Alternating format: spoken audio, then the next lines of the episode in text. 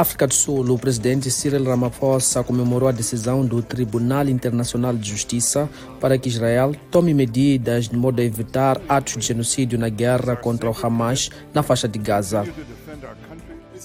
Mali, governantes militares anunciaram um fim com efeito imediato de um acordo de paz-chave de 2015 assinado com grupos separatistas do norte.